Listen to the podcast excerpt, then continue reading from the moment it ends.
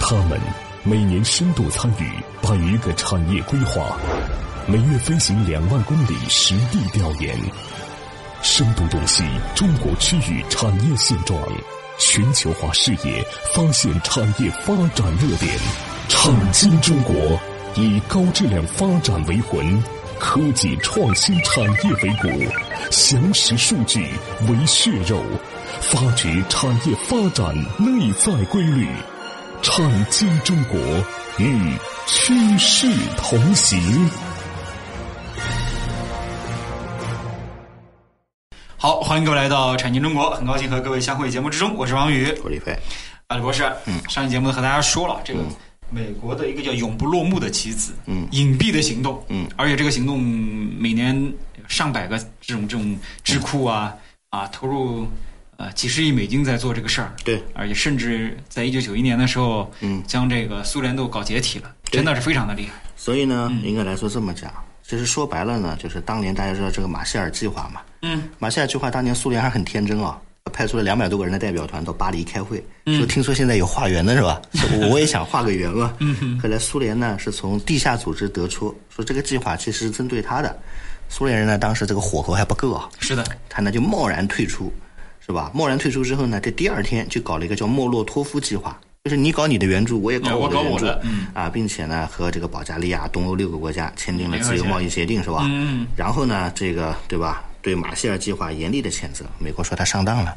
因为马歇尔计划当年打的这个一波啊，它其实是二战之后的一个多国联合的一个机构，嗯对对你吧？退出你了不算什么嗯能，你退出了算什么？是你先退的，我又没有说不要你 喽，是吧？所以有的时候经常开玩笑呢，这就是气啊就是沉不住气，是吧？嗯哎，你先退的嘛，人家也没有说要开除你，只是你自己为了尊严先退，所以为了尊严不是个好东西啊你。可以在里面搅黄嘛，对吧？啊对吧所以投 在票永远不通过嘛，第二个呢，就是到九月份的时候，一不做二不休。嗯，他把法国、意大利的地下党全部招到波兰开会，成立了共产党情报局。哇塞，最后呢，还要以交流、行动、协调、意志羁绊物。最后，苏联的代表呢又做了一份指出世界帝国主义反民主阵营、反帝国主义民主阵营的两大营垒，要开始跟他对着干。嗯，所以呢，我们有的时候光讲马歇尔计划，但是也没有讲过苏联后面自己的过激的反处理应的嗯啊，是吧？所以最终呢，应该来说，大家听说过共产党情报局吧？嗯，其实这个就代表着。真正双方水火不容的，对吧也？这样的一个开启冷战这了个啊啊、冷战这大幕个拉开了开始是吧？嗯嗯。好，那怎么办呢？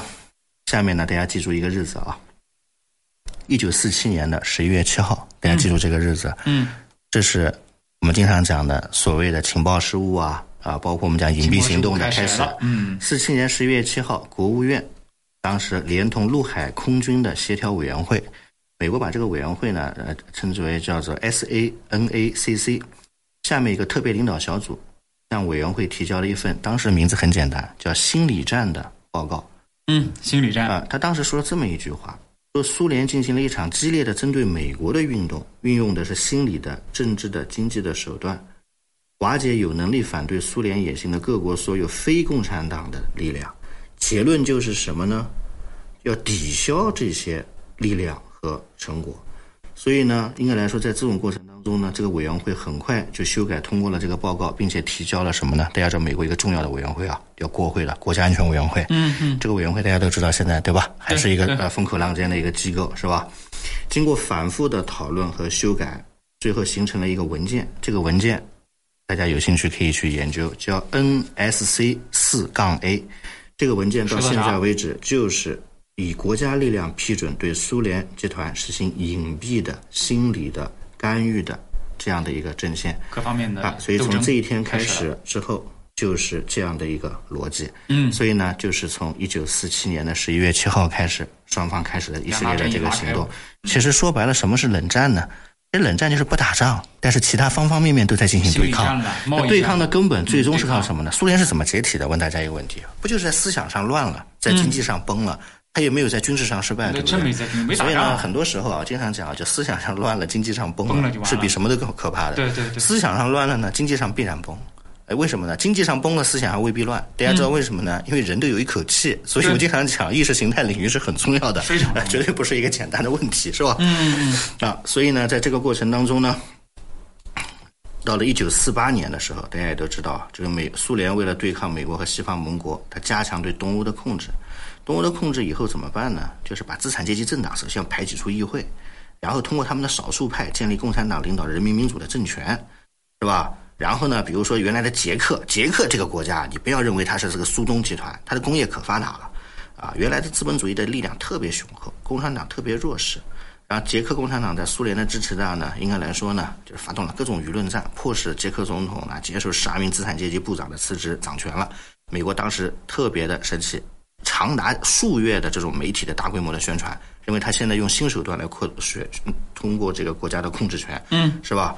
然后在这个过程当中呢，到了四八年的四月份的时候，苏联把手伸到了意大利，但这意大利已经是在西方核心阵营了，凯撒的子孙啊，那可是罗马诞生的地方哎，嗯，对吧？意大利大选，然后呢，在西欧影响力特别巨大的这个意大利共产党啊，志在必得，并且从苏联手上拿到了大量的这个资助。美国当时为了防止意大利共产党获胜，危及整个西欧，进行了什么办呢？进行了大量的现金和心理战，最终呢，让意大利共产党没有上台。美国政府说了这么一句话：现在终于有一个实践了，也就是通过他怎么和他对抗。所以四七年苏联赢了一城，四八年的时候初的时候捷克赢了，四八年的夏天的时候呢，啊、他就搬回来了。所以美国政府通过这次对意大利的全面的干预呢，觉得这是很有必要的。所以在这个过程当中呢，最后在四八年的夏天，专门就给了一个文件，编号叫 NSC 十杠二，是什么呢？叫做国家安全委员会关于特别项目、特别项目属的指令。都已经说不出是什么项目了，特别项目怎么资助也不能说，你不能说我这笔钱用在这个领域的，对吧？所以怎么办呢？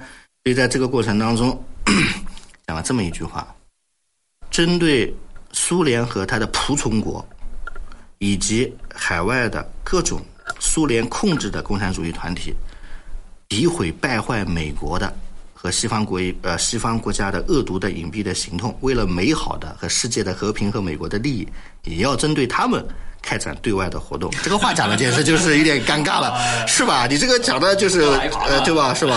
啊、所以就是中情局呢就成立了一个新的机构，嗯，啊、叫做特别项目署。记住啊，特别项目特别项署目署什么项目也不知道，所以以后你经常发现公司里啊，或者是哪个架构里有个叫什么特别项目嗯组，什么特别什么的，那说明这不不是干好事儿了，是吧？啊，这个项目的名称叫 OSP，专门负责这样的一方面的机构啊，这样的一些逻辑。所以从此开始呢，这个说白了啊，就什么秘密活动、宣传、经济战啊，什么预防性的这些行动，预防性这些行动啊，说的好听叫预防性这些行动，意思就是这哥们儿要反水，派人把他做了，嗯先先动手嗯所以叫预防性直接行动。预防性间接行动是什么呢？就不把他做了，扶持一个反规队啊，把把他给给给给拿下是吧？嗯然后呢，为了这些事情呢，要干什么呢？要进行反破坏。啊，爆破、撤离、疏散、颠覆、地下地下活动、游击队、天哪难民。所以从这一天开始，美国的资金就不够用了。我跟大家说一下，二战刚结束，美国有的是钱，嗯对但是从四八年的六月十七号开始干这些事之后，他发现嗯啊，经常这些钱压根儿花的跟流水一样。那当然了嗯为什么？这个机构为了证明自己的重要性，认为哪个地方都不安全，哪个地方都要进行情报战那，不不光要情报战，还要爆破，还有地下组织，要武器，有游击队、难民，而且最终可能还能呃形成什么什么救国军。大家想想，这是什么概念啊？就觉得每个国家都不安全，所以我跟经常讲，叫成立一个机构呢，为了自己的安全，往往会更不安全，嗯对吧？大家知道，就是不行，等同于明朝，你去看看这个厂那个厂的是吧？啊，绝对安全之后呢，就觉得什么都不安全。这个人啊都是这样，如果人傻乎乎的是吧，觉得自己都挺好是吧？这一般来说一就拉倒反正 对啊，所以给大家说一下啊，这就是这样一个逻辑。那这样的一个逻辑之后呢，还不过瘾，为什么不过瘾呢？你前面讲的还不够明确，是吧？为了拿到国会的批准的这个贷款，啊，或者国会的这个钱国啊款，啊，他干脆后面呢直接写了，就是这个针对苏联的集团当中要提出新的战略。这个新的战略的过程当中呢，一九五零年的四月十四号又出了一个叫做 NSC 六八文件。这个六八文件的过程当中就直接讲了，要支持苏联卫星国的骚乱。要支持针对苏联的政治战、经济战，就是说原来讲的比较隐晦是吧？嗯现在直接了啊，就就是直接，大家想这个东西写出来以后，嗯都不是是吧？都不是防御性的了呃，对，就是直接写了，就是不 是都不是防御就性的就不是阴谋了，嗯啊，这我应该动手我应该对，动手这阳谋是 吧？啊，所以怎么办呢？啊，所以呢，到了一九五一年的十月二十三号，这件事儿已经干了三年多了嘛，嗯杜鲁门还不满意，杜鲁门又批准了一个叫 NSC 十杠五号文件。叫隐蔽行动的范围和步骤什么意思？大家知道吧？不是说我的嗯目标嘞，我开始讲路径和抓手嘞，是吧？所以给大家说一下，呃，最后呢，啊、的要给顺序。所以杜鲁门亲自修订了这个行动的策划。所以呢，到现在为止，美国的学界都认为杜鲁门是给美国的这个情报或者是工作是最大的这么一个抓手。是的，这个抓手的过程当中呢，它有一个次序，次序第一个就是不管做什么事儿，要给苏联权力架构造成最大的紧张。记住啊，不是给苏联造成最大的威胁，权力架构什么意思？大家知道吧？让他们上层内斗。嗯，因为苏联的这种先分国裂家体制下，让它先分裂，这一点不得了。所以大家对知道，一个公司在做的时候啊，或者是一个机构在做的时候，很可能你所有的努力被别人几句流言蜚语嗯就啊，就能干搞掉了得嗯精光。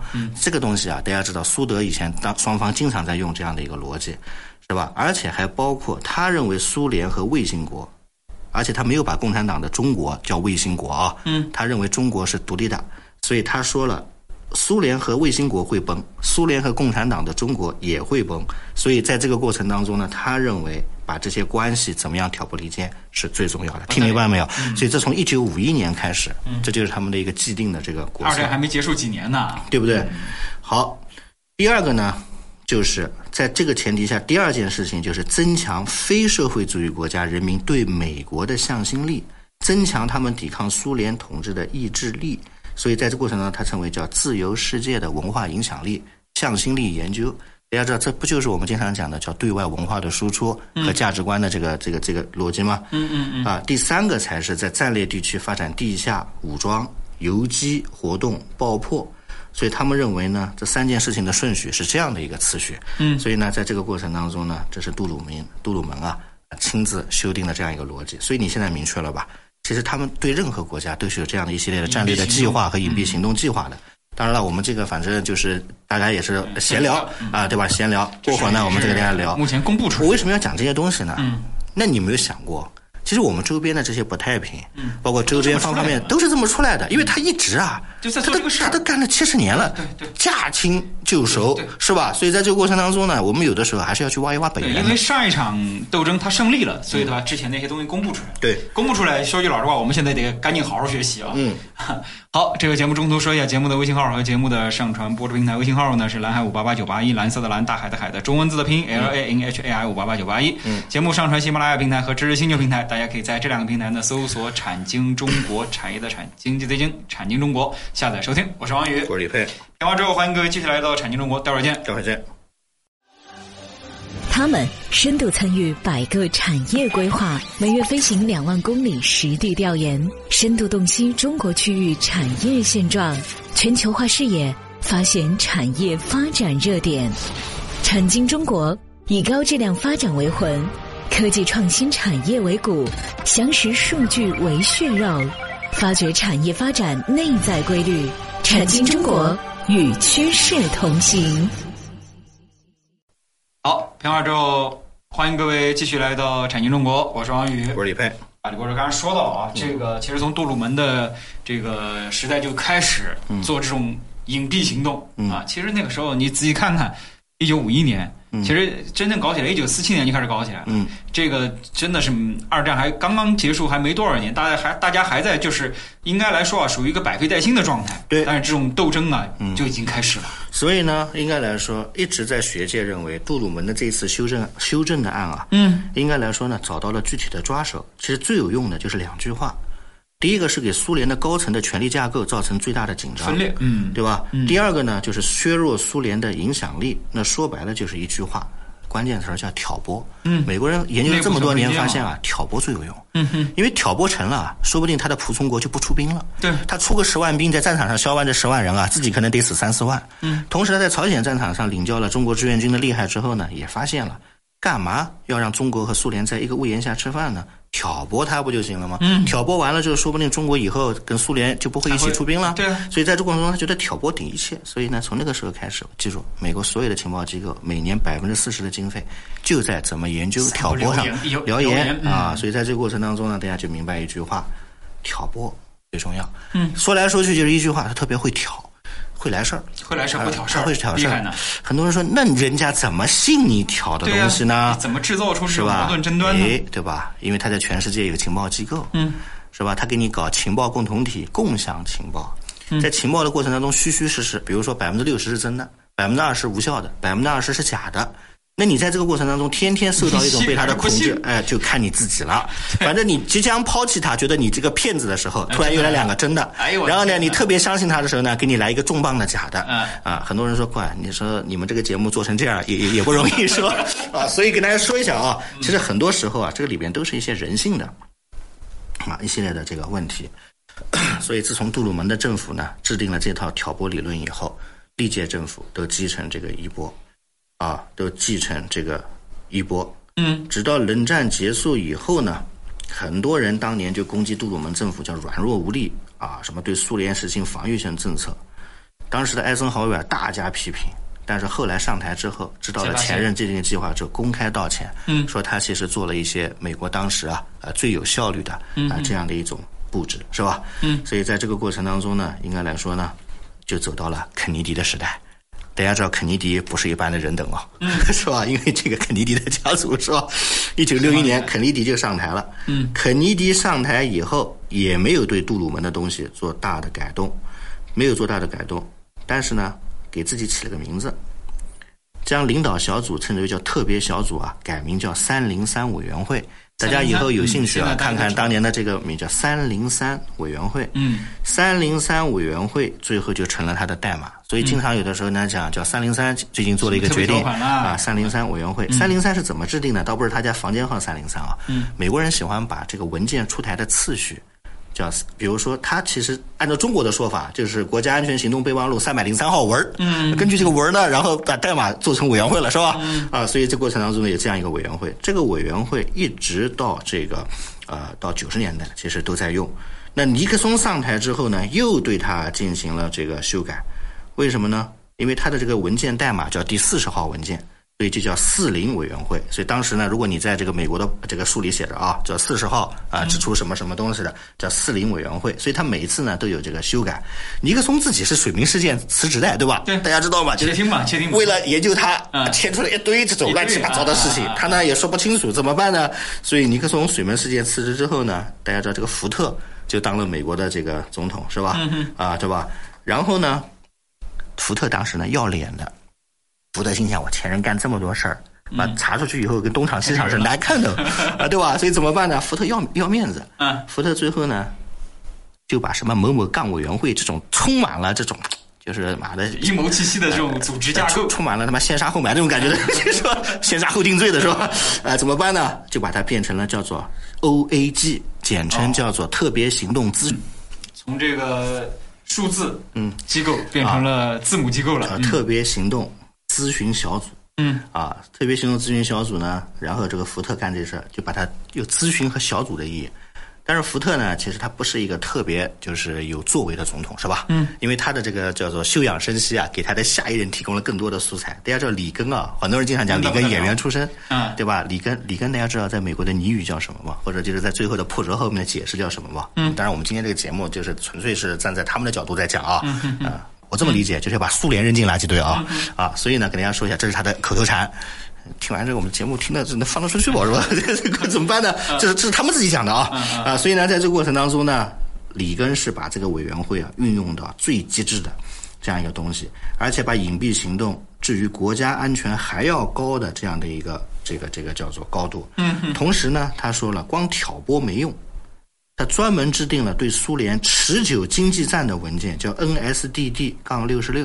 所以呢，每因为他们经常讲叫六六和七七，什么意思呢？就六六号文件和七五号文件，全部就是开始开始什么呢？就是从经济领域孤立它，并且诱使它进行所谓的对外扩张。听明白没有？诱使，甚至有人啊，有些阴谋论者一直这么想：苏联入侵阿富汗，是入不是嗯侵很多，是不是又是接到了是不是这伪个报呢这？假假假消息呢？所以呢，有的时候啊，其实这些话呢不好说，不太好说呃，嗯一怒之下就进去了。进去之后呢，发哎现，发现是个大大的火药桶哎，嗯然后自己呢弄个坑，弄完坑之后自呢，己挖对个吧坑？嗯所以，嗯嗯，所以在这个过程当中呢，应该来说，里根总统最后的绝唱嗯，就是最终通过一系列的这个国家级的战略，嗯，把苏联给把苏联给拖垮了瓦解了啊，嗯所以最终呢，八九年继任的布什，嗯，获取了最后的一个成果，那就是在他的任上收获了一个叫做把红色帝国啊、嗯呃彻底的赶进了历史的故事队。所以大家发现啊，这一切是从一九四七年开始就布局了，花了到今天40多年呃的时间嗯多少年了呢？我们就算五零年的话，也七十多年了。所以你在和一个七十多年存在的机构和传统啊，在进行斗争。丰富的经验啊，所以呢，我们今天啊，可能先讲这么多，嗯后面还会再继续讲后面的问题啊。好，好，节目最后呢，说一下节目的微信号和节目上传播出平台。微信号呢是蓝海五八八九八一，蓝色的蓝，大海的海的中文字的拼音 L A N H A I 五八八九八一。节目上传喜马拉雅平台以及知识星球平台，大家可以在这两个平台呢搜索“产经中国”，产业的产，经济的经，产经中国找到节目，下载收听。我是王宇，我是李佩，感谢各位的收听，再见。再见。